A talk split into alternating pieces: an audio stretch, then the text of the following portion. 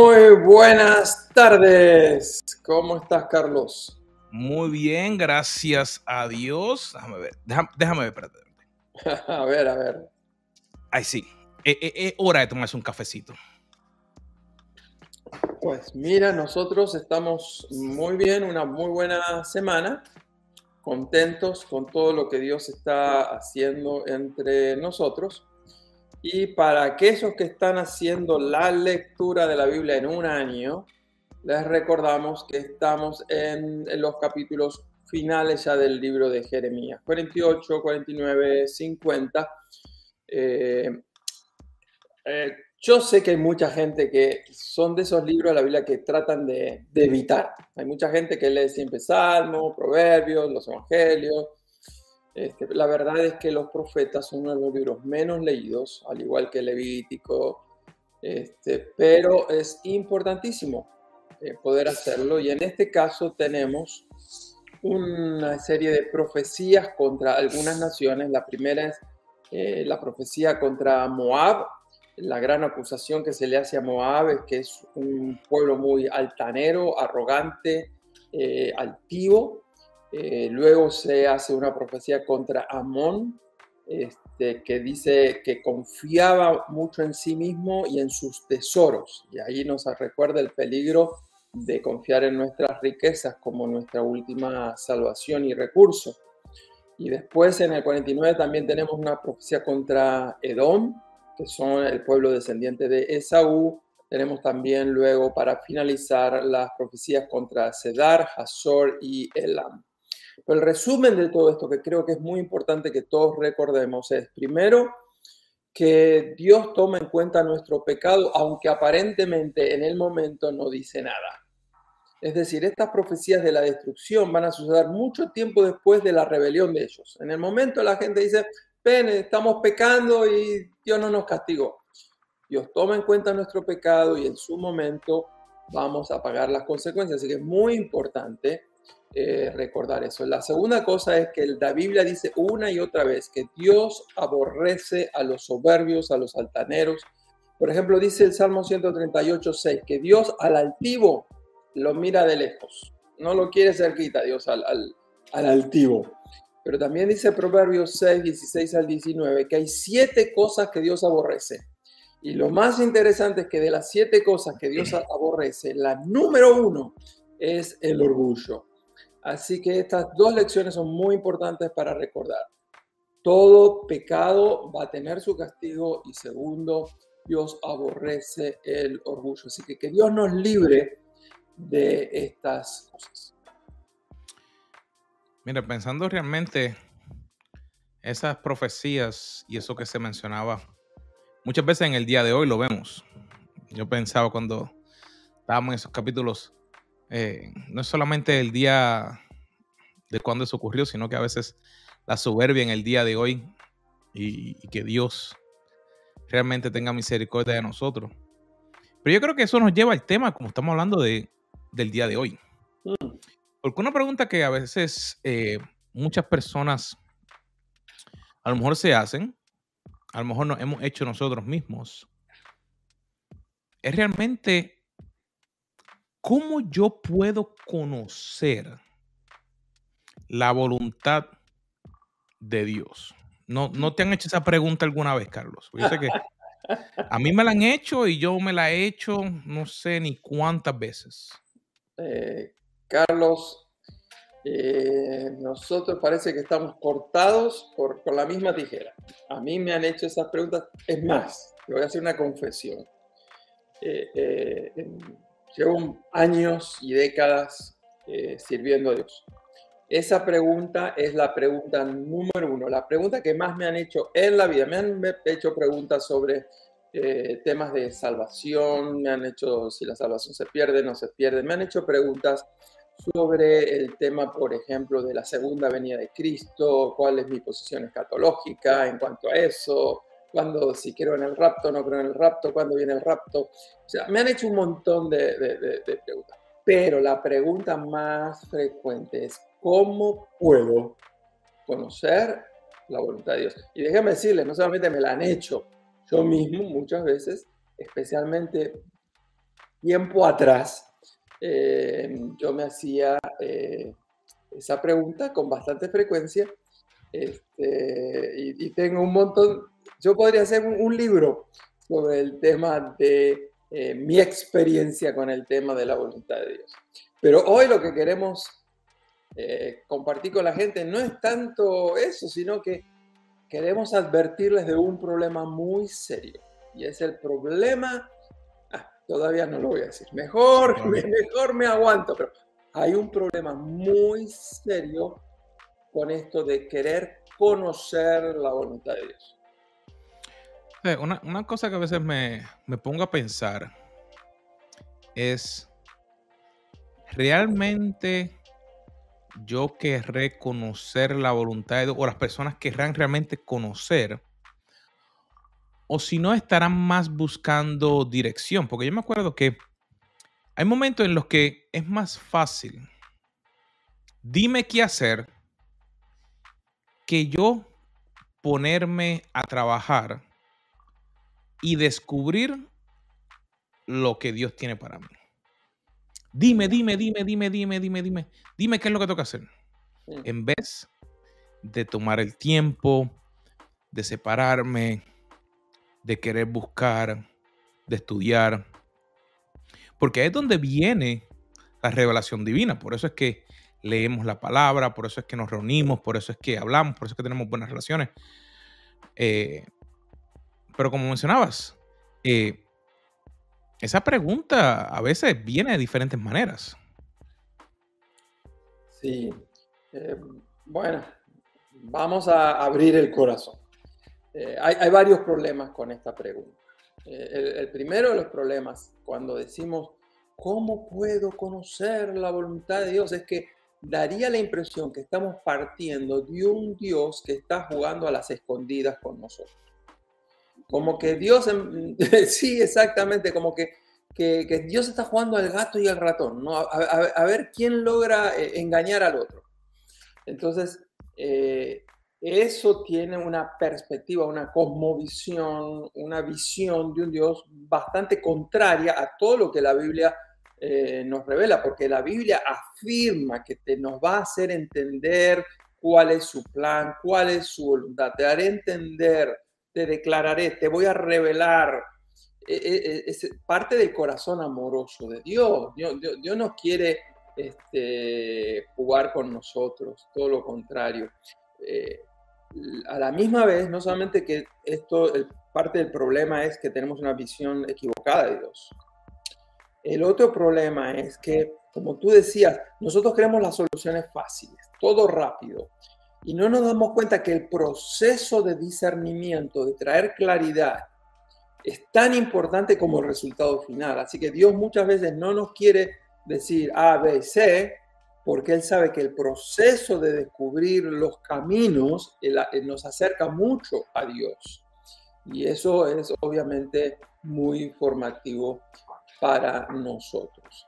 Eh, así que la Biblia niega que conocer la voluntad de Dios sea algo tan difícil, complicado, como algunos lo presentan, que es casi, casi imposible. Por ejemplo, yo conocí una persona que me dijo, yo quiero hacer la voluntad de Dios, pero el problema es que Dios no me la muestra.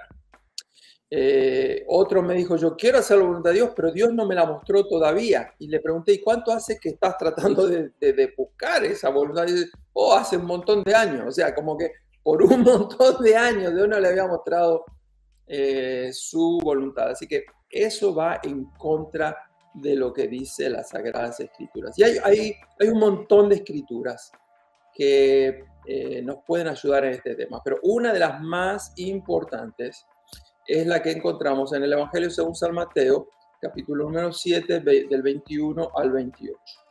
Y allí está hablando nada más ni nada menos que el mismo Señor Jesucristo. Y Él nos presenta eh, dos personas que están eh, construyendo y dice que el que va a escuchar la voluntad de Dios y la hace, se lo compara con una persona prudente que edifica su casa sobre un terreno firme, sobre una roca. Pero en cambio hay otra persona que conoce la voluntad de Dios, pero no la quiere hacer y a esa persona se la compara con el que va a hacer una construcción sobre la arena. Es muy interesante notar que la, diferencia entre uno y otro no era que uno conocía la voluntad de Dios y el otro no la conocía. Los dos escuchaban, los dos conocían. El problema no era conocer o no conocer, sino obedecer o desobedecer. Ese punto es un punto importante, pero antes, antes, de que antes de que se nos vaya, porque pensaba en que, como mencionaste, una persona que lleva años, que dice, yo llevo años buscando entender la voluntad de Dios, me deja entender de que un ejemplo, número uno, cree de que Dios puede hablarle o que Dios puede revelarle. Pero a lo mejor está buscando otra cosa. Porque yo te diría que hay momentos en los cuales yo personalmente estuve buscando la dirección de Dios y pensaba que no estaba recibiendo y era porque mi enfoque a lo que yo quería, como dices, Dios estaba como que tratando de guiarme y mostrarme por un lado. Y yo como que quería ir para otro. Estaba desobedeciendo prácticamente. Así que me, me llama la atención cuando mencionas, porque ese pasaje, como dicen, los dos conocían, pero como que uno obedeció y el otro que no. Mm. Eso no podrá ser uno de los problemas por los cuales a veces queremos entender cuál es la voluntad de Dios para nuestra vida y como que no la recibimos o no la vemos. Eh, Carlos, tengo que decirte que sí, lamentablemente yo creo que ese es parte del problema. O sea, hay gente que dice, pero Dios no me lo revela. Y realmente lo que están diciendo es, Dios no me confirmó que lo que yo quiero, lo que yo estoy buscando. Entonces, están tan obsesionados y enfocados en lo que ellos quieren que si Dios muestra otra cosa, eh, no, no, pueden creer que Dios le va a mostrar otra cosa. Por eso es que no rebajo tan cuando como donas. Yo que quería que al comer donas que pudiera bajar. Todavía no se ha inventado la, la donut, eh, ese tipo de, factura que se vende aquí en Estados Unidos, este, que sea dietética. Eh, pero estamos hablando también del tema de la voluntad de Dios, cómo conocerla, algunos de los problemas. Me hemos mencionado algunos de los problemas, pero te voy a contar, me parece que hay todavía otro problema más grande. Y es que a mí me parece que estamos en una generación que está más interesada en conocer la voluntad de Dios que en conocer a Dios mismo. Expande, espérate, espérate, espérate, ah, espérate, déjame sentarme bien, espérate. Repítelo, Yuyo, repítelo porque eso, ese punto es sumamente importante es interesantísimo que hay mucha gente que dice, ¿cómo puedo conocer la voluntad de Dios? Esa pregunta la hacen todo el tiempo. La gente no, en cambio, no nos pregunta, ¿cómo puedo conocerlo a Dios? Así que tratar de conocer la voluntad de Dios es lo más difícil. Cuando si la gente fuera lo más fácil, que es conocer a Dios mismo, al conocerlo a Dios, conocieran también cuál es su voluntad. Así que eh, se dan cuenta, amigos, este es un tema que da para largo, este, pero queremos ser bien honestos de algunos de los problemas que tenemos. Para mí, eh, enfatizar tanto cómo conocer la voluntad de Dios trae un problema de espiritualidad muy superficial. Este, en cambio, conocer a Dios eh, es una espiritualidad mucho más profunda. y te voy a dar un ejemplo. Te voy a dar un ejemplo bien, bien concreto. Supongamos que tengo un amigo que tiene que hacer un viaje manejando cuatro o cinco días en un camión de esos que tienen 18 ruedas. 18 wheelers. Tiene wheels. Entonces, este hombre dice, es mi amigo, me dice, no me harías el favor de acompañarme y manejar parte de este, este viaje conmigo. Y le digo, cuéntame cuál es el viaje. Y dice, vamos a pasar por los downtowns de las grandes ciudades y vamos a llegar, le digo, downtown de las grandes ciudades. Y sí, dice, hay mucho tráfico, ta, ta, ta. Y yo ahí tendría un problema. ¿Cuál es el problema? El problema es que yo estoy acostumbrado a manejar mi automóvil pequeño. Este, yo no estoy acostumbrado a manejar ni en la carretera ni en las ciudades esos camiones. Mi padre hubiera podido. Yo he manejado esos camiones y, y no es algo que me siento nada, nada, nada confortable. ¿Cuál es el problema aquí? El problema aquí es que la falta de práctica me hace la, experiencia algo muy riesgosa y complicada. Cuando solamente queremos conocer la voluntad de Dios y nos olvidamos que el secreto de eso es conocer al Dios que luego revelará su voluntad, me parece a mí que es la falta de práctica, la falta de comunión con Dios. Entonces, cuando vienen las grandes decisiones de la vida, por ejemplo, ¿cuál es una de las grandes decisiones de la vida? ¿con quién me casaré? Ahí todo el mundo quiere conocer la voluntad de Dios, es la decisión matrimonial. O qué carrera debo seguir, la, decisión vocacional. O eh, cuál de estas dos ofertas de trabajo será la voluntad de Dios, o esta o esta, la decisión laboral. O en cuál de estas dos iglesias debo congregarme. Como que eh, todo lo enfocamos en las grandes decisiones de la vida, cuando el cristiano es llamado a vivir conociendo a Dios, caminando con Dios día a día, y por conocerlo a Dios, voy a saber cómo Él piensa. Eh, el ejemplo típico para mí es la relación matrimonial. Eh, yo no conozco a tu esposa, Cintia, ni su gusto, pero si te pregunto a ti, tú me vas a poder decir, ¿a ella le gusta esto o no le gusta tal cosa. ¿Por qué? Porque tú vives con ella, tú la conoces a ella, tú conoces su deseo, su voluntad por conocerla a ella. Es decir, conocer la voluntad de Cintia para ti es consecuencia de algo más profundo, es conocer a la persona que piensa, que siente, que anhela, apasionada. Lo mismo es con Dios. Nosotros somos llamados a vivir vidas constantes de relación cercana a Dios.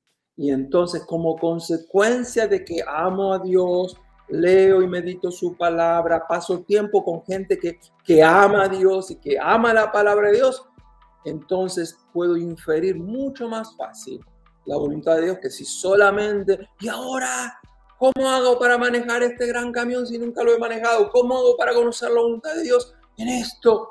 No, si, la, si lo practicas, si conoces lo demás viene mucho más fácil. Sabes que cuando mencionas eso, me trae a colación eh, que a veces nos enfocamos en, en, conocer la voluntad de Dios, como mencionaste, sin conocer a Dios.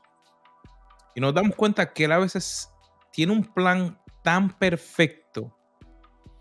Y cuando nosotros entramos en ese plan, cuando lo buscamos a Él, él abre puertas y más porque él ya sabe lo que va a ocurrir.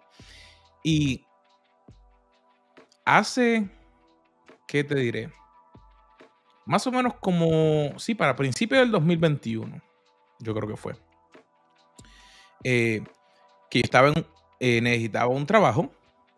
Dios abrió una puerta. Así, llegó, abrió. Perfecto. Todo estaba muy bien y este año, más o menos como para eso de, de marzo, abril, uno de mis amigos, con el que yo tengo también un podcast de tecnología, eh, vino a visitar a un cliente. A todo esto, yo estoy empleado, todo está muy bien, no aparenta haber ningún problema, no aparenta haber nada. Y me dijo, ah, vamos a ir a comer. Fuimos, Cintia fue conmigo, fuimos y comimos. Al otro día me estaba llamando el recruiter de la compañía de él. Y yo dije, mira, no es mala idea, déjame ver cómo está el mercado, cómo están todas las cosas. Empezamos a tener conversaciones, cosas así. A todo esto, yo estoy pensando que todavía todo está muy bien. Y de momento se anuncia la venta de la compañía donde yo estaba trabajando. Y yo no tenía idea de nada de eso. Y de momento digo, ok, Dios, tú fuiste que me proveiste el trabajo. espérate, pero, y de momento me di cuenta, espérate, ¿por qué se abrió la puerta de haber ido a comer y de que empezar este proceso? Y traigo ese ejemplo porque a veces, como mencionabas, a veces pensamos en que queremos buscar la voluntad de Dios en el momento difícil. Pero es más fácil conocer a Dios en lo pequeño porque Él nos va a abrir el camino para lo demás y para hacer la historia larga corta. Mira, Dios sabía los cambios que iban a llegar a través del el cambio de lo que ocurrió de la compañía con quien yo trabajaba. Y en el proceso, mira, todo fue literalmente así, tranquilito. Y él lo puso por donde él quería. Y, y es tan importante el entender ese punto, el de hay que buscar a Dios antes de la voluntad de Dios. O sea, tú no puedes querer las bendiciones antes de conocerlo a Él. Porque a veces queremos la bendición sin, sin entregarnos a Él, sin, sin saber qué, es lo que Él desea en nuestra vida, de, no buscarle, como dirían, por los panes y los peces, no, no buscarle por el dinero, no buscarle por, esa relación, no, sino buscarle por quién Él es, que es nuestro Dios que nos creó. En, en, Génesis dice que nos creó a imagen y semejanza de Él y que con un propósito Él envió a Jesús a morir por nosotros. Entender lo a Él nos hace entender entonces la voluntad que Él tiene para nosotros. Eh, Carlos, quiero compartir eh, dos o tres frases de la Biblia que creo que están avalando todo lo que estamos presentando en este programa. Por ejemplo, una de ellas está en, Mateo 6.10 eh, y está obviamente en el contexto del Padre Nuestro y dice, hágase tu voluntad así en el cielo como en la tierra. No dice, conózcase tu voluntad el énfasis no es en conocer la voluntad de Dios, sino en que se haga la voluntad de Dios. En Marcos 3:35 dice, todo aquel que hace la voluntad de mi Padre, este es mi hermano. No dijo Jesús, todo aquel que conoce la voluntad de mi Padre es mi hermano. Dice, todo aquel que hace la voluntad de Dios. En Juan 7:17 dice, el que quiere hacer la voluntad de Dios, conocerá cuál es mi, enseñanza, mi doctrina. De nuevo, no dice que el que quiere conocer la voluntad de Dios va a conocer la doctrina, sino que el que quiere hacer la voluntad de Dios la va a conocer. O sea que todo el Nuevo Testamento, el énfasis que está haciendo es en la importancia, no tanto de querer conocer, sino hacer. Así que me parece que una de las maneras que tenemos que enfrentar este tema es, número uno, darnos cuenta que a Dios le honra más que querramos conocerlo a Él que conocer su voluntad. Y como consecuencia de nuestro amor a Él y de nuestra comunión con Él, Él se place darse a revelar. Él, va, él, no va, él no va a jugar a las escondidas con nosotros, pero muchas veces se está poniendo a prueba nuestro corazón. Si es más importante los dones, como tú decías, o el dador de los dones. E, e, el otro temita es, ¿qué nos hace pensar que Dios nos va a revelar su voluntad para algo específico si nosotros que conocemos la voluntad de Dios en manera general no estamos cumpliendo esa parte de la voluntad de Dios? O sea que la voluntad de Dios tiene cosas generales y específicas. Las generales son obvias en toda la Biblia. Mucha gente no lee la Biblia, no estudia la Biblia, no medita la Biblia, no le importa la Biblia. O sea que la voluntad de Dios general no le importa.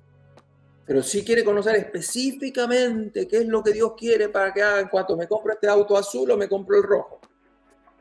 Eh, el, el tema es, ¿qué nos hace pensar de que Dios nos va a querer mostrar su voluntad específica para algo en concreto cuando Él ha visto nuestra indiferencia, nuestra apatía, en todo lo que ya reveló. que es muchísimo, y sin embargo nosotros como tercos que somos, como esos pueblos que, de los cuales mencionamos al principio de este programa, eh, así que tenemos que tener mucho, mucho, mucho cuidado. Realmente sí, si nos ponemos a pensar, eh, la voluntad, conocer la voluntad de Dios sin conocerle a Él,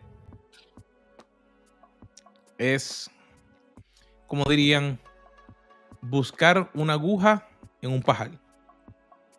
Porque estamos, ¿cómo voy a conocer realmente la voluntad de Dios si no, le si no le conozco a Él, como tú mencionabas? Y si me pongo a pensar a veces en el área empresarial, eh, tenemos personas que, que lanzan negocio o quisieran lanzar un negocio, quisieran hacer algo. Ay, Dios, bendíceme. Ay, y me acuerdo que escuchaba una vez a, un empresario cristiano y que decía, si tú realmente no conoces a Dios, le estás pidiendo que te bendiga, ¿para qué?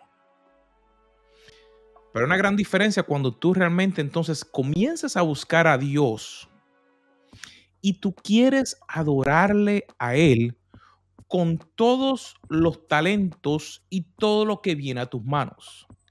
Ahí hay una gran diferencia y ahí su voluntad se revela, las puertas se abren, los contratos llegan, eh, la sabiduría fluye. Y menciono esto porque muchas veces eh, en el ambiente eh, de empresas, a veces no se habla mucho por la cuestión de que se habla de separar eh, las cosas. Pero aquí estamos, porque este es nuestro punto. Ese es mi lado, de aquí, y no lo, no lo escondo. Y me llama la atención de que realmente cuando queremos ver la voluntad de Dios sobre nuestras carreras y sobre nuestras empresas o sobre nuestras nuevas ideas, el primer punto no es buscar la voluntad de Dios. El primer punto es que el líder, que la persona busque a Dios por Dios, no por recibir la bendición sobre el negocio, sino que esa relación con Dios realmente crezca. Y de ahí las cosas fluyen.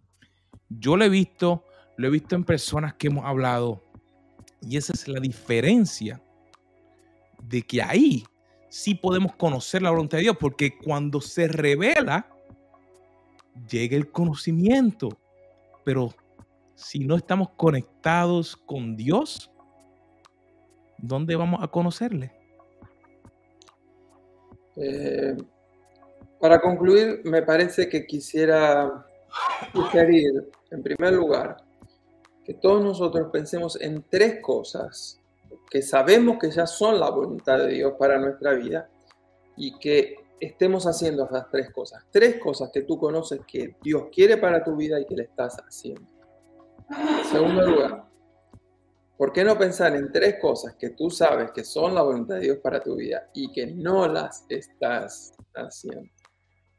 Y entonces ese tipo de meditación y reflexión nos va a ayudar a ponernos de nuevo en conexión con Dios y este puede ser un tiempo de gratitud, de alabanza, pero también puede ser un tiempo de confesión, de arrepentimiento por aquellas cosas que sabemos que son su voluntad y no las estamos haciendo. Eh, hay un autor que se llama John Hunt que dice, Dios siempre revela su voluntad a aquellos que están listos para obedecerla. Dios siempre revela su voluntad para aquellos que están listos para obedecerla. Y aquellos que están listos para obedecerla son aquellos que conocen a Dios. El que conoce a Dios está listo para obedecerlo. El que no conoce a Dios duda. ¿Será que Dios desea lo mejor para mi vida? Eh, la última es la bendición de Jesús. Eh, la bendición de Jesús es la bendición para aquellos que quieren edificar sobre la roca, es decir, para aquellos que escuchan, que conocen la voluntad de Dios y la hacen. o como dijo el discípulo amado Juan en su primera carta, dice, el mundo pasa y también sus deseos, sus pasiones, sus intereses. Dice, pero el que hace la voluntad de Dios, no dice el que conoce la voluntad de Dios, dice, pero el que hace la voluntad de Dios permanece para siempre. Wow. Ahí lo tienen, amigos. Enfócate en conocer a Dios y de ahí entonces podrás realmente conocer la voluntad de Dios. Sido un placer verte nuevamente, mi hermano. Disfrutar una tacita de café, que regalo del cielo. Y nos vemos la próxima semana a la misma hora. ¿Dónde? Aquí, en café. Café con los Carlos.